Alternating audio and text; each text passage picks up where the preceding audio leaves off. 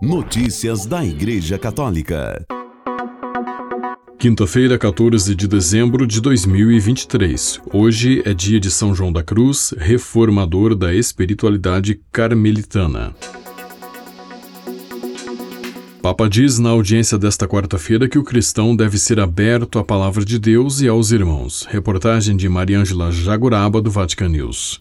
O Papa Francisco concluiu o ciclo de catequeses sobre o zelo apostólico na audiência geral desta quarta-feira, 13 de dezembro, realizada na Sala Paulo VI. Durante este período, nos deixamos inspirar pela palavra de Deus, pela vida de algumas testemunhas e pelo magistério recente para cultivar a paixão pelo anúncio do Evangelho, disse Francisco, recordando que o zelo apostólico diz respeito a todos os cristãos desde o início. No batismo, o celebrante diz, tocando os ouvidos e os lábios do batizado: O Senhor Jesus, que fez os surdos ouvir e os mudos falar, te conceda que possas logo ouvir a sua palavra e professar a fé.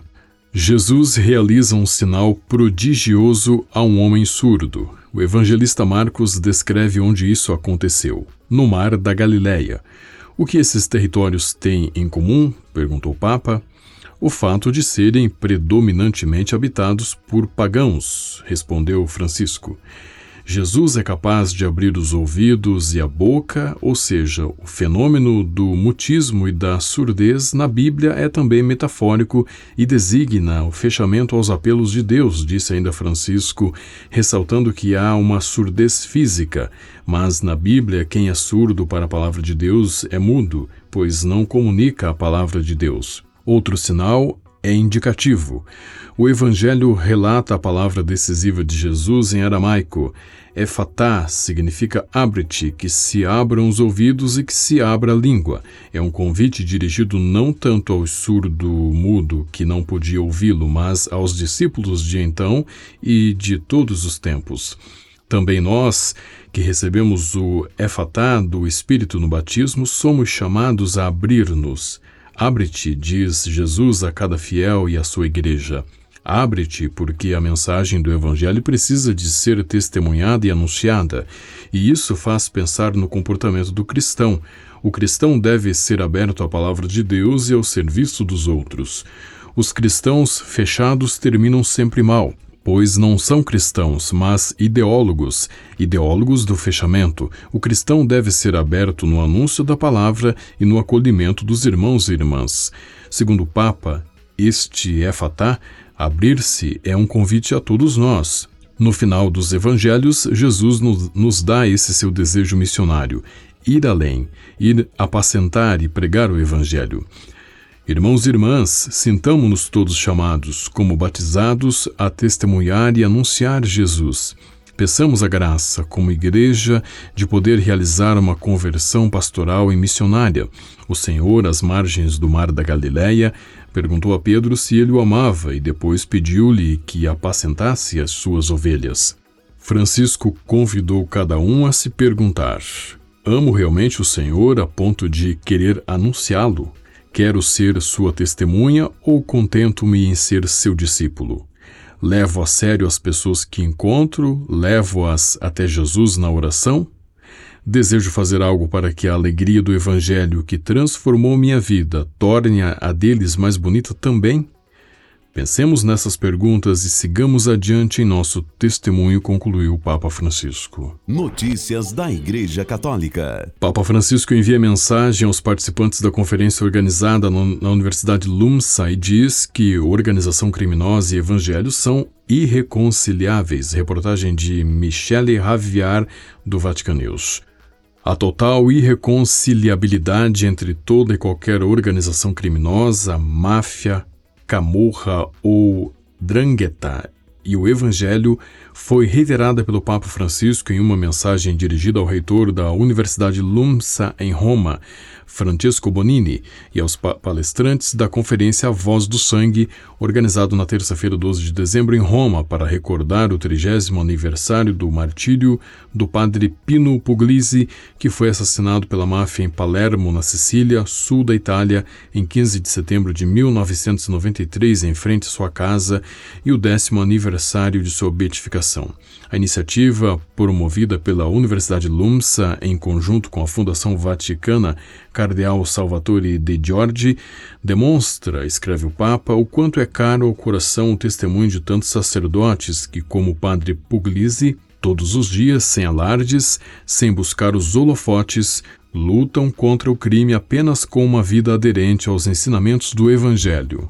Um bom sacerdote, uma testemunha misericordiosa do amor do Pai no bairro Brancaccio, em Palermo, onde era pároco, o padre Puglisi queria tirar seu povo, sobretudo jovens, das garras da máfia. Por isso, desde a forte advertência contra a máfia pronunciada por São João Paulo II no Vale dos Templos de Agrigento em 9 de maio de 1993, a Igreja jamais se cansará de reiterar com força, enfatiza Francisco, recordando a homilia pronunciada na esplanada de Sibari em 21 de junho de 2014, que aqueles em, que em suas vidas seguem esse caminho do mal, como os mafiosos, não estão em comunhão com Deus, estão excomungados. O testemunho, o martírio e o sangue derramado pelo padre Puglisi, concluiu o Papa, se tornaram verdadeiramente uma semente que, nos 30 anos que se seguiram à sua morte, deu frutos e nos proporcionou muitas obras de bem e de paz.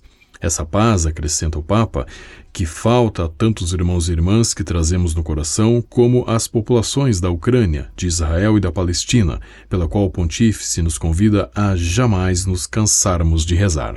Notícias da Igreja Católica. Uma moção de apoio ao Estatuto do Nascituro que tramita na Câmara dos Deputados desde março de 2007 foi aprovado neste 12 de dezembro no plenário da Assembleia Legislativa do Piauí. Para o requerente, deputado estadual Marden Menezes, do PP do Piauí, o projeto de lei número 478 de 2007 dos ex-deputados federais Luiz Bassuma, do PT da Bahia, e Miguel Martino, do PHS de Minas Gerais, se for aprovado e sancionado, poderá tornar-se um marco histórico em nossa legislação para a alegria das crianças por nascer e para o orgulho desta nação. O Estatuto do Nascituro propõe que o aborto seja considerado um crime hediondo e sejam assegurados os direitos dos bebês ainda por nascer, dispondo a proteção integral do nascituro, além de reconhecer desde a concepção a dignidade, a natureza humana e a personalidade jurídica do nascituro, conferindo-se a ele plena proteção jurídica. Notícias da Igreja Católica. Uma exposição de presépios na Igreja do Sagrado Coração de Jesus em Petrópolis, no Rio de Janeiro, recorda os 800 anos do primeiro presépio montado por São Francisco de Assis em Greccio, na Itália, em 1223. A mostra reúne mais de 50 presépios de diferentes países e regiões do Brasil, no local em que funcionava o convento da Ordem dos Frades Menores. Frei Bruno Cesário, da Pastoral da Comunicação do Sagrado, contou que a exposição acontece todos os anos, mas neste ano é especial por causa dos 800 anos do primeiro presépio. Entre os três pilares da espiritualidade franciscana encontramos a Eucaristia, a cruz e a encarnação, disse ele. O frade disse que, quando São Francisco fez a representação do primeiro presépio, queria que as pessoas pudessem sentir a proximidade da vinda do Senhor de modo sensível e palpável e pudessem ter a experiência de que o menino estava ali também. Notícias da Igreja Católica. O Papa Francisco revelou em entrevista à jornalista Valentina Alazraqui, correspondente da Televisa do México, no Vaticano, que gostaria de ser sepultado na Basílica de Santa Maria Maior em Roma.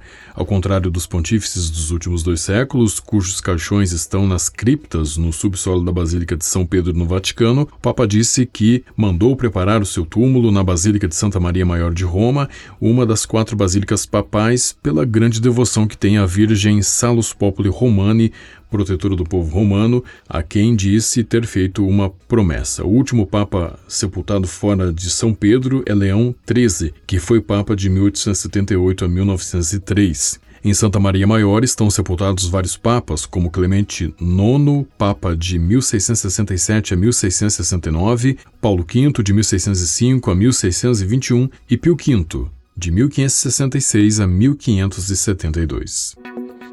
Com a colaboração do Vatican News e da agência ICI, você ouviu o Boletim de Notícias Católicas que volta amanhã. Notícias da Igreja Católica.